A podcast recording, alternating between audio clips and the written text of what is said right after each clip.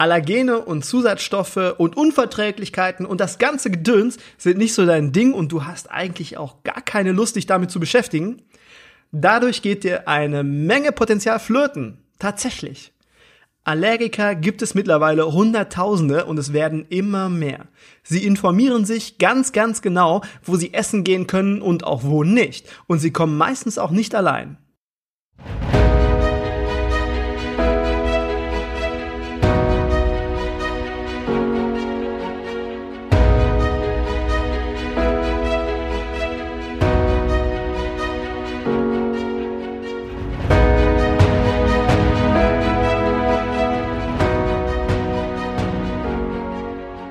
Der Küchenherde Podcast ist genau das Richtige für dich, wenn du aus der Hotellerie und Gastronomie kommst und der Meinung bist, dass sich in unserer Branche etwas verändern muss.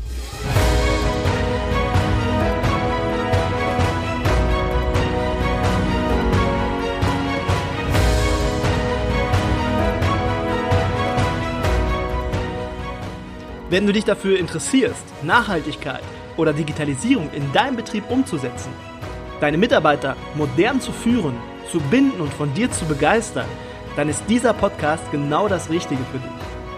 Mein Name ist Markus Wessel und ich bin dein Host im Küchenherde Podcast. Und jetzt wünsche ich dir viel Spaß beim Zuhören und Umsetzen. Hallo und herzlich willkommen im Küchenherde Podcast. Meine lieben Leute, ich bin echt angefressen. Ich bin sogar nicht nur angefressen, ich bin stinksauer. So eine blöde, wir schreiben das Jahr, ich glaube, es war 2013, also schon ein bisschen her. Und ich glaube, die EU war das damals, hat sich etwas Tolles, Neues einfallen lassen. Eine einheitliche Deklarationspflicht für Allergene und Zusatzstoffe, für lose Ware oder für Speisen, die produziert und oder in Verkehr gebracht werden. Ich glaube, ihr erinnert euch. Ich war damals Betriebsleiter einer Küche und durfte an vorderster Front in die Umsetzung gehen. Was hab ich mich gefreut, könnt ihr euch vorstellen. Ja, nicht nur, dass die verschiedenen Bundesländer und deren Veterinäre sich nicht einig waren, was jetzt genau der richtige Weg ist, wurden wir in der Umsetzung an der Front auch ziemlich alleine gelassen. So habe ich mich auf jeden Fall gefühlt. Ich konnte damals nicht nachvollziehen, dass man Regelungen verabschiedet, die Menschen schützen sollen, das natürlich, aber das nur zur Hälfte fertig macht und keine Empfehlung für die Umsetzung gibt. Ich habe jeden Tag zig zusätzliche Stunden vor dem Rechner und in der Küche verbracht, um es wirklich richtig zu machen. Es sollte dann ja auch wirklich richtig umgesetzt sein, die Leute schützen, die Leute informieren. Ich war einfach sauer in der Zeit. Ich war sauer auf die Verordnung. Ich war sauer auf die, die das entschieden haben. Und ich war sauer auf Allergiker. Ich war etwas engstirnig. Ich habe so Sachen gesagt wie, ja, wo kommen die denn auf einmal alle her? Das gab's doch früher so nicht, ja, die alten Floskeln. Äh, das ist doch alles nur eingebildet, psychosomatischer Unfug und so weiter und so fort. Ihr wisst, wie sich das so hochschaukelt. Ja, so oder so ähnlich war mein erster intensiver Kontakt mit Allergen, Zusatzstoffen und Unverträglichkeiten. Diese Gefühle verankert man ganz, ganz tief. Aber meine Lieben, ihr wisst ja, ich bin relativ gut selbstreflektiert und sage auch mal zu mir selbst, Mensch, Markus, das war jetzt nicht dein coolster Move. Und so auch jetzt an dieser Stelle möchte ich mich dann gerne auch ganz offiziell bei allen Allergikern nachträglich entschuldigen, die ich damals für mein Leid verantwortlich gemacht habe. Zu Unrecht. Ja, ich möchte aber auch heute kritisch bleiben, weil ich glaube, dass ich dadurch Fragen formuliert bekomme, die vielen von euch im Kopf herumschwirren, beziehungsweise Antworten erhalte, die uns dann weiterhelfen können. Und wer gibt uns heute die Antworten? Na klar, eine Expertin. Heute im Küchenherde Podcast zu Gast ist Christina Rückert. Christina ist Gründerin und Geschäftsführerin von Ellie Allergens. Christina hat mit Ellie Elegance beim Dehoga Cup auf der Intergastra jetzt Anfang des Jahres gepitcht und sogar die meisten Stimmen in der Publikumsabstimmung eingeholt. Was dann auch beweist, dass das Thema relevant für die Menschen aus dem Gastgewerbe ist und vielleicht nur noch ein bisschen Support benötigt wird. Ellie Elegance hat zum Ziel, dass erstens Allergiker den Restaurantbesuch unkompliziert genießen können und zweitens Restaurants ihre Prozesse und ihr Angebot auch auf Allergiker abstimmen, um somit eine neue Zielgruppe zu gewinnen und potenziellen, also somit potenziellen Umsatz generieren können, der sonst vielleicht flöten geht oder gar nicht zustande kommt. Ja, Aber wie das genau funktioniert, das erzählt uns Christina jetzt selbst. Hallo und herzlich willkommen, liebe Christina. Schön, dass du da bist. Ja, hallo, danke für das tolle Intro und auch das kritische Intro zum Thema Allergene. Und ich freue mich deswegen umso mehr heute mit dir über dieses Thema zu sprechen, um vielleicht auch ja die ein oder anderen kritischen Fragen, die bei den ZuhörerInnen noch im Kopf bestehen, auch vielleicht aufzulösen oder Fragen zu beantworten.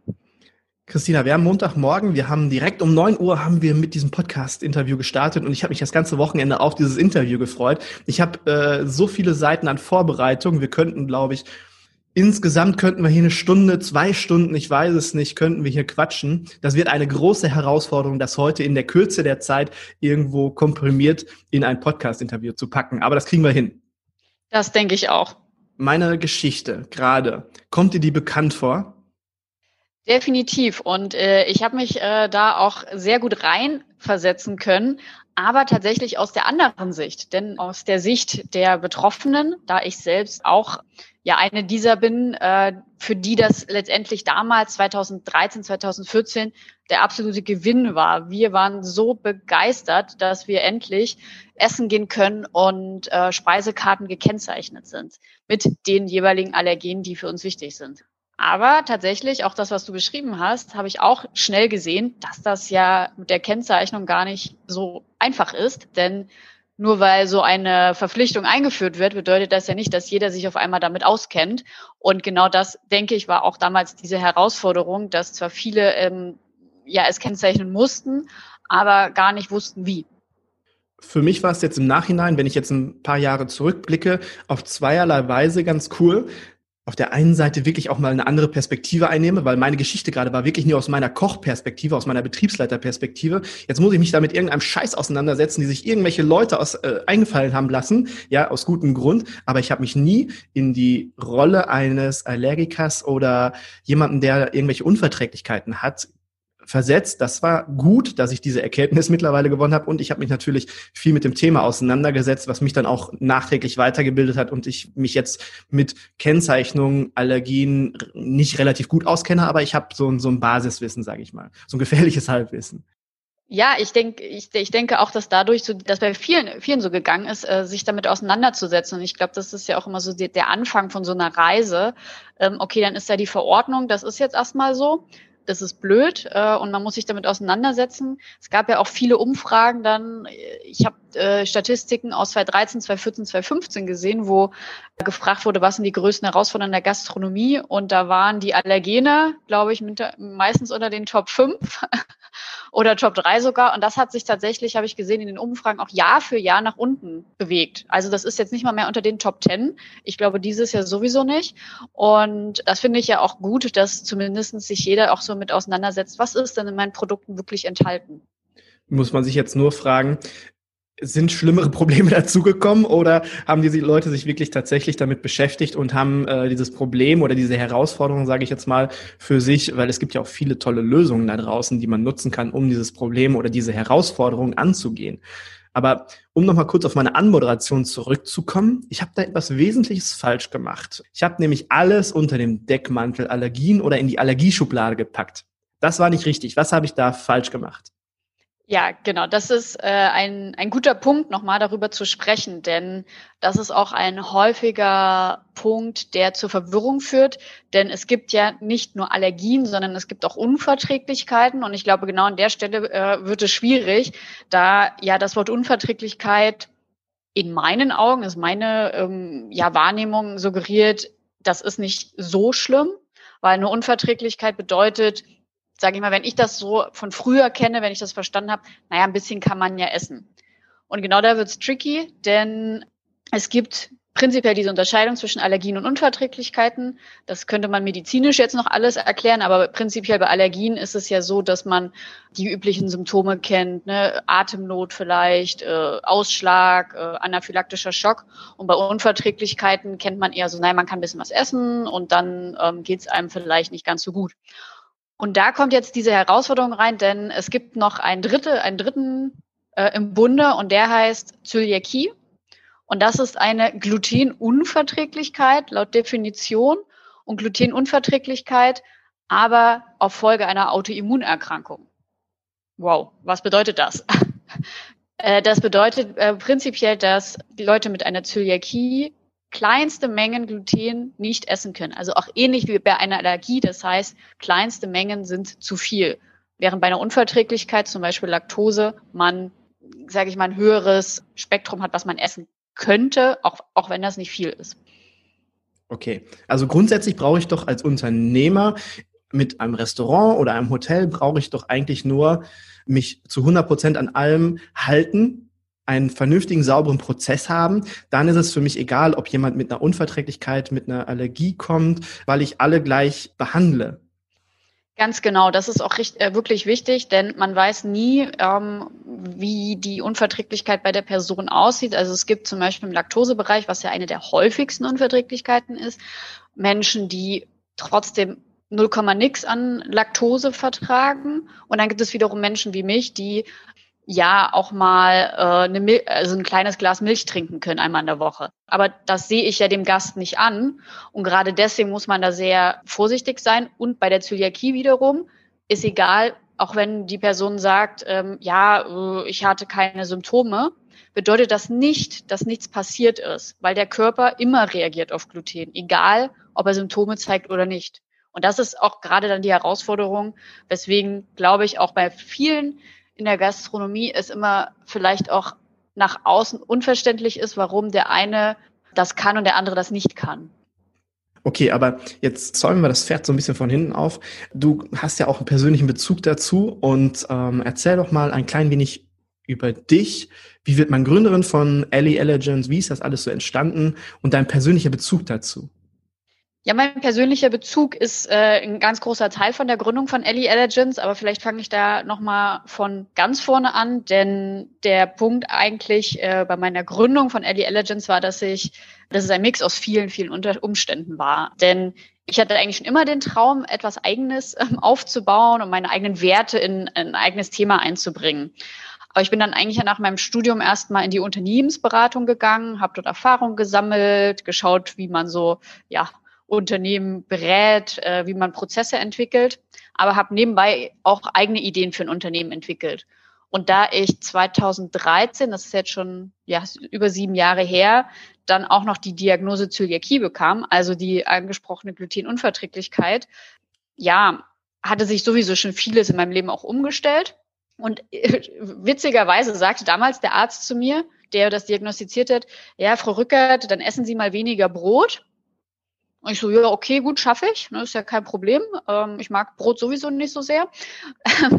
Aber äh, wie sich dann herausstellte, und da wiederum sieht man auch die große Herausforderung, dass nicht mal der Mediziner mir sagen konnte, was ich ähm, alles beachten sollte, dass es gar nicht so einfach ist. Denn schnell habe ich eben herausgefunden, dass jede kleinste Menge Gluten zu viel ist und leider auch schon schmerzlich festgestellt. Und ja, und dann habe ich in den Jahren tatsächlich auch erstmal eine Weile gebraucht, mich dran zu gewöhnen. Und irgendwann habe ich gesagt, Mensch, inzwischen zu Hause klappt alles bestens, wenn ich zu Hause koche, wenn ich in meinen eigenen vier Wänden bin. Und auch durch die LMIV 2013, 2014 hat sich auch der Markt für Produkte extrem gewandelt. Also das ist zumindest meine Wahrnehmung gewesen, dass auf einmal so viele tolle Produkte auf dem Markt sind. Glutenfreies Brot, glutenfreie Nudeln und, und, und. Und an dieser Stelle grätsche ich der lieben Christina einmal dazwischen, denn dies ist eine wunderbare Überleitung. Also besser hätte ich die Kurve vermutlich selbst nicht bekommen. Danke Christina dafür. Also eine Überleitung, um, ich würde sagen, den Marktführer von glutenfreien Produkten vorzustellen. Dr. Scher, der heutige Küchenherde Sponsoring Partner hat 40 Jahre Erfahrung im Bereich glutenfrei und viele Jahre im Außerhausmarkt. Das Tolle ist, ich nenne so etwas immer over-delivern. Share Food Service bietet nicht nur eine umfangreiche Produktpalette an glutenfreien Produkten und individuelle Produktlösungen gerade für uns in der Gastronomie an, sondern darüber hinaus auch noch Service- und Konzeptlösungen. Wie zum Beispiel ein spezielles Frühstückskonzept für Hotels, Services für den Umgang mit glutenfreien Produkten, Rezepte und E-Learnings. Also viel Support über die Produkte hinaus, um eine neue Zielgruppe zu gewinnen. Wer von euch interessiert ist, kann sich gerne auch direkt an Share Food Service wenden unter der 06424 303775. oder unter share-foodservice.de. Und wie Christina schon sagte, man kann sich auch bei der Restaurantsuche bei Share listen lassen, damit man von dieser Zielgruppe auch gefunden wird. Die Kontaktdaten und den Link zur Seite, den findest du auch in den Show Notes. Aber das Problem ist weiterhin, auch heute noch nach sieben Jahren, dass man, wenn man draußen ist, ob das jetzt bei Freunden, Verwandten ist oder wenn man essen geht in ein Restaurant, wenn man irgendwie mal was mitnehmen möchte, dass es einfach trotzdem noch unheimlich schwer ist.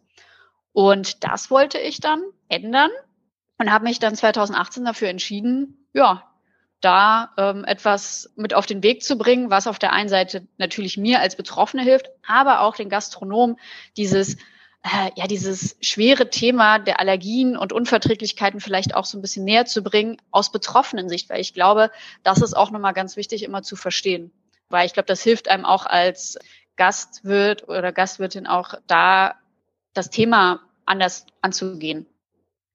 Das ist ja genau das, was ich vorhin gesagt hatte mit der Perspektive, dass es wahrscheinlich viele bei uns in der Branche gibt, die vielleicht erstmal noch aus der eigenen Perspektive gucken, viel Umstand, Herausforderungen, wie mache ich das jetzt, ist schwierig und ich kenne mich damit nicht aus und ein riesen Mount Everest. Und so kannst du halt auf der einen Seite supporten, unterstützen bei diesem Thema, aber auf deiner anderen Seite auch mal wirklich aus deiner Brille erzählen, aus deiner Sicht erzählen, äh, wie das denn für, für so jemanden ist, wie schwierig das eigentlich ist. Und wir, wir kennen uns ja, sage ich mal, ja, wir haben uns durch die Culinary Ladies kennengelernt, ne? Richtig. Du bist eine Culinary Lady. Genau. Seit diesem Jahr.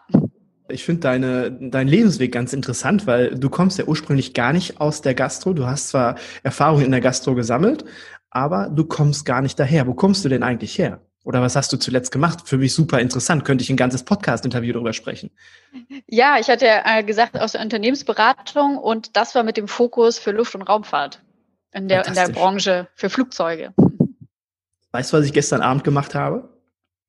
Flugzeuge beobachtet. Nein, nein. Ich war ungefähr alle 20 Minuten, alle 20, 30 Minuten war ich auf der Dachterrasse und habe geschaut, weil gestern Abend äh, ich meine, für die, die Hörer, die das jetzt hören, wird es wahrscheinlich ein bisschen spät sein, nach oben zu schauen, aber gestern Abend ist so ein Meteorenschauer an uns vorbeigezogen und das, da waren um die 150, 160 Sternschnuppen pro Stunde zu sehen, wenn man Richtung Norden schaut. Und ich war die ganze Zeit in Jacke, Schal und so weiter eingepackt auf der Dachterrasse und habe halt nach oben geguckt. Ich bin da mega Fan von, das interessiert mich absolut.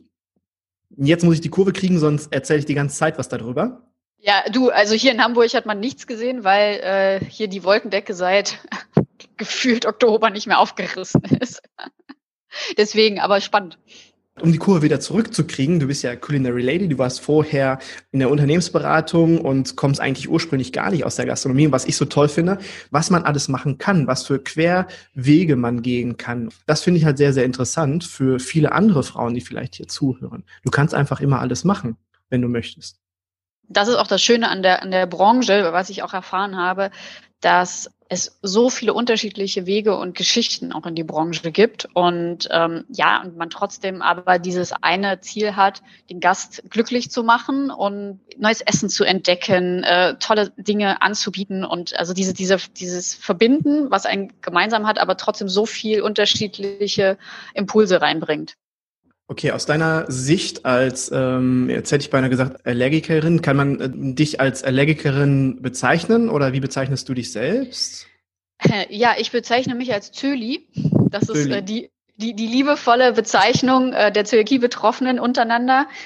Okay, dann erzähl mal aus deiner Sicht als Zöli, wie suchst du Restaurants aus? Beziehungsweise welche Herausforderungen begegnen dir da, wenn du schön ins Restaurant mit deinem Freund essen gehen möchtest? Wie machst du das? Ja, gute Frage, denn das ist sehr, äh, richtet sich danach, wo ich bin.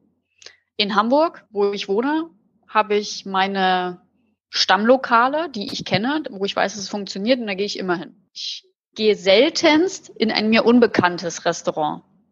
Denn das bedeutet nämlich immer, dass ich nicht weiß, wie es funktioniert. Und wenn ich jetzt in einer neuen Stadt bin zum Beispiel, recherchiere ich immer vorher online, wo ich essen gehen kann und nicht auf den üblichen Plattformen wie TripAdvisor oder einfach nur Google, äh, glutenfrei suchen, sondern ich gehe wirklich auf spezielle Plattformen oder Seiten, wo ich weiß, dass auch andere Betroffene sind. Also die selbst dort schon gute Erfahrungen gemacht haben.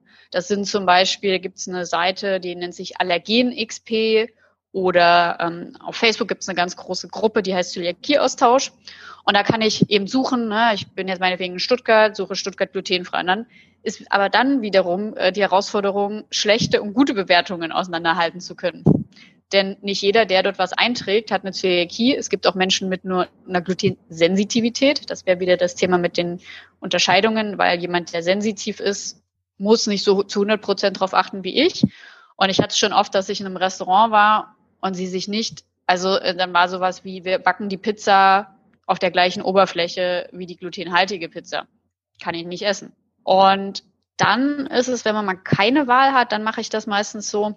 Also dann ist ja die Herausforderung, dass man in ein Restaurant geht und fragen muss, was gibt's? Und man will ja auch nicht, wenn man jetzt äh, schon extra rausgeht, schick essen geht, will man ja nicht nur irgendwie einen trockenen Salat mit Essig und Öl essen, sondern eben mal mehr. Und dann muss man halt erstmal viel erklären, worum es geht. Vielleicht hat kennt sich ja auch ähm, die Servicekraft nicht so sehr damit aus. Das heißt, man muss wirklich von Grund auf anfangen und tatsächlich sage ich dann meistens, ich habe eine Allergie, weil man ja Allergie meistens mit mehr mit Dringlichkeit assoziiert. Ne? Ist dir das unangenehm im Restaurant?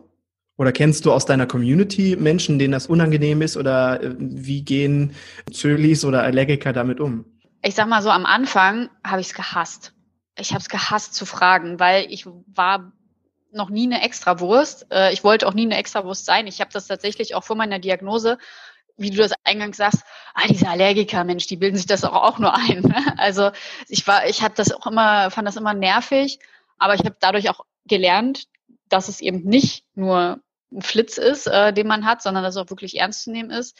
Und aber auch heute nach sieben Jahren habe ich Tage, da habe ich keine Lust zu fragen, weil ich halt häufig eben nicht ernst genommen werde und beziehungsweise nicht nur das Ernst nehmen, aber auch, du musst jemanden, der sowieso schon keine Zeit hat, vielleicht, weil gerade ein volles Restaurant ist, dreimal in die Küche schicken. Und das ist mir einfach so unangenehm und ja, das, äh, deswegen ist es auch manchmal einfach eine Risikoabschätzung, die ich mache. Ich lese die Karte, guck, okay, wie viele glutenhaltige Produkte äh, gibt's hier? Äh, Wenn es dann jetzt nur drei gibt, dann sage ich, okay, äh, und bestelle dann das, was die wenigste Wahrscheinlichkeit hat, dass es kontaminiert sein kann. Okay, dann gehst du also im Kopf die, die inneren äh, Arbeitsabläufe in der Küche gehst du durch. Wo könnte die Kartoffel liegen? Wo machen die die Nudeln? Wann, wann wird die Pizza in den Ofen geschoben? Ja, und ich tatsächlich, wenn ich mit meinem Freund essen gehe, dann und er sagt, oh, ich würde mir jetzt gerne den Burger bestellen. Das ist dann auch immer schwer, wenn ich sage, macht es dir was aus, dir was anderes zu bestellen? Weil der Burger ja nach hoher Wahrscheinlichkeit zur gleichen Zeit zubereitet wird. Also einfach, wenn ich halt keine Lust habe, jetzt wirklich dem, ähm, dem Koch oder der Köchin zu erklären, Mensch, so und so und so, weil tatsächlich ich das auch schon erlebt habe, dass natürlich sich auch nicht jeder gerne sagen lässt, was er zu machen hat. Zwei Fragen dazu. Also erstens, wenn du in ein Restaurant kommst und dann, ähm, sagen wir mal, sind viele glutenhaltige Produkte auf der Speisenkarte. Du musst fragen. Erkennst du dann immer ganz genau äh, qualifizierte und unqualifizierte Antworten? Also wenn jetzt irgendjemand nur ein bisschen Blabla macht und dir versucht, einen zu erzählen und das ist die erste Frage, dass man das sofort erkennt. Ja, ist ja nämlich auch gefährlich. Und die zweite Frage ist, wie häufig kommt es vor, dass dir wirklich qualifiziert weitergeholfen wird, dass du sagst, wow, wow, klasse. Äh, genau, die erste Frage erstmal, erkenne ich das? Ich würde sagen, ja das ist so die Erfahrung, die man in sieben Jahren ähm, dann schon hat irgendwann. Wenn ich jetzt frage, äh, was ist da enthalten und so, zum Beispiel sofort eine Antwort kommt, die gar nicht sein kann. Also es gibt manchmal, dann wird einem was erzählt, was wirklich gar nicht, also das, das kann man gar nicht so schnell wissen. Das sind die einen Themen. Ähm, dann natürlich, wenn man das Wort Zöliakie verwendet, und dann sieht man meistens tausend Fragezeichen. Äh, zu ja was? Ne? Das ist so, kaum einer kennt dieses Wort. Wenn die Person das Wort Zöliakie kennt, dann ist das für mich geritzt, dann weiß sie, was sie äh, macht. ähm, aber auch tatsächlich ist es auch das Gefühl, beschäftigt sich der Service mit mir? Ist ihm das ihm oder ihr wichtig? Und selbst wenn er das Wort Zöliakie nicht kennt, selbst wenn er nicht unbedingt weiß, was Gluten ist, aber sich damit beschäftigt und mir wirklich helfen möchte, dann bin ich mir sicherer. Und die zweite Frage, wie oft kommt das vor? Wenn ich in neue Restaurants gehe, eigentlich fast immer. Also das ist wirklich eher die Ausnahme, dass jemand sich damit ähm, zu 100 Prozent auskennt. Und ich habe aber auch kein Problem damit, das jemandem zu er erklären, wenn er dafür offen ist. Was denkst du denn, sollten Gastronomen tun, um sich am besten auf Allergiker einzustellen? Also ich sag mal so ein ganz, äh, nehmen wir mal ein Restaurant, hat eine Speisekarte, hat deklarationspflichtige Zusatzstoffe und Allergene, hat es ausgewiesen, so wie es man halt so macht. Man guckt ein bisschen in der Rezeptur und dann, also man hat es nicht hundertprozentig umgesetzt, aber man möchte es jetzt hundertprozentig umsetzen. Man hat jetzt ein äh, Warenmanagementsystem, wo der Einkauf drüber abgebildet wird. Dann ist das gekoppelt mit den Produkten beim Lieferanten. Ich weiß direkt in meinem System, was sind Allergie, ähm, äh, Zusatzstoffe und Allergien äh, deklarationspflichtige Zusatzstoffe. Und das wird alles automatisch durch eine Rezeptur in meiner Speisenkarte deklariert. Ich muss eigentlich nichts mehr machen. Ich habe alles 100 Prozent. Wie kriege ich es als Gastronom hin? Äh, jetzt habe ich die Frage fast schon selbst beantwortet. Wie kriege ich es als Gastronom hin, dass du jetzt auf mich aufmerksam wirst, dass du äh, sagst, okay, da gehe ich jetzt mal rein. Das, das gucke ich mir mal an, damit du mich weiterempfiehlst in, in der Community. Mhm. Also wenn, wenn ich das als Gastronom, Gastronomin gemacht habe, dann ist das schon mal wirklich der erste Schritt. Der erste äh, wirklich wichtige, dass ich Zutaten habe, die ähm, ja allergenfrei oder oder oder sind. Ich persönlich würde erstmal sagen, bevor ich groß mit einem glutenfreien Angebot oder einem nussfreien, einem laktosefreien Angebot anfange, klein anfangen ich würde jetzt nicht meine komplette Küche ähm, ähm, umstellen, würde 20 ähm, Speisen oder Alternativen anbieten. Ich würde erstmal mit ein, zwei Sachen anfangen und die dann auch wirklich gut machen, weil das Wichtige natürlich, es geht um, um Essen, es muss schmecken, es muss toll sein und es muss auch attraktiv natürlich für den Kunden sein. Auch wir als äh, Allergiker oder Zölis freuen uns natürlich auch, wenn es schmeckt. Wir akzeptieren weniger Geschmack für die Sicherheit. Das ist gar keine Frage. Also das heißt, es muss nicht immer das selbstgebackene Brot sein. Ich persönlich habe lieber ein fertiges Brot als ein selbstgebackenes, weil ich dann weiß, dass es auch wirklich sicher gemacht wurden. Und wie du das dann an den Kunden bekommst, ist tatsächlich wirklich Werbung machen, das auch ranschreiben, nicht nur ganz klein unten auf der Karte, sondern draußen an meine Aushänge, glutenfrei. Ich hatte oft die Frage, ob das nicht andere, die nicht diese Einschränkung haben, abschreckt. Also das vielleicht mal so als Nebenbei-Bemerkung. Da haben wir eine Umfrage gemacht. Natürlich kann man da immer noch mehr Leute fragen. Wir hatten, äh, glaube ich, 90 Antworten und hauptsächlich von Nicht-Allergikern, Nicht-Zölis. Und da waren nur, ich glaube, 10 bis 15 Prozent haben gesagt, dass sie das stört. Aber sie jetzt nicht deswegen sagen, ich gehe da nicht rein. So, also von daher, es ist jetzt nicht so ein großes Problem und dann äh, wiederum sich vielleicht auch auf den Portalen, die dafür extra Werbung machen, auch anzumelden. Also es gibt zum Beispiel diese Share on the Go Plattform von Dr. Share. Da kann ich mich als Restaurant selbst registrieren und eine Beschreibung angeben und dann bin ich so sozusagen schon mal einer größeren Community zugänglich und für die anderen Plattformen, wie zum Beispiel der Zyakie-Austausch, da müsste ich vielleicht auch mich mit jemandem äh, in Verbindung setzen, der selbst äh, betroffen ist, vielleicht da mal ein bisschen recherchieren, vielleicht mal die Person dort anschreiben aus diesem, aus dieser Gruppe, die das leitet und dann wird das dann dort publik gemacht. Ja, oder man macht es dann mit uns dann zukünftig bei Ellie Allergens, kann man ähm, das genauso dann da publik machen. Also wir werden das auch anbieten, dass man seine Gastronomie bei Ellie Allergens auf unserer Plattform auch anbieten kann. Also oder bewerben kann.